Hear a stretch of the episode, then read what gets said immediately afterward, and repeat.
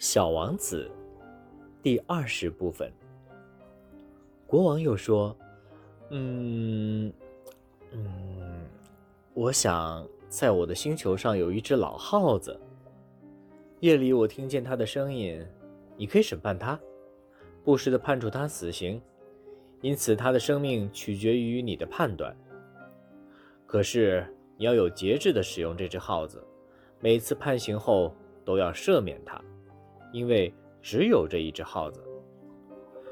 可是我不愿判死刑，我想我还是应该走。”小王子回答道。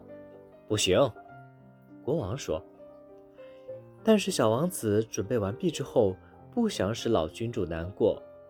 他说道：“如果国王陛下想要不折不扣的得到服从，你可以给我下一个合理的命令，比如说。”你可以命令我一分钟之内必须离开。我认为这个条件是非常成熟的。国王什么也没有回答。起初，小王子有些犹豫不决，随后叹了口气，就离开了。我派你当我的大使。国王急忙地喊道。国王显出非常有权威的样子。小王子在旅途中自言自语地说。这些大人真奇怪。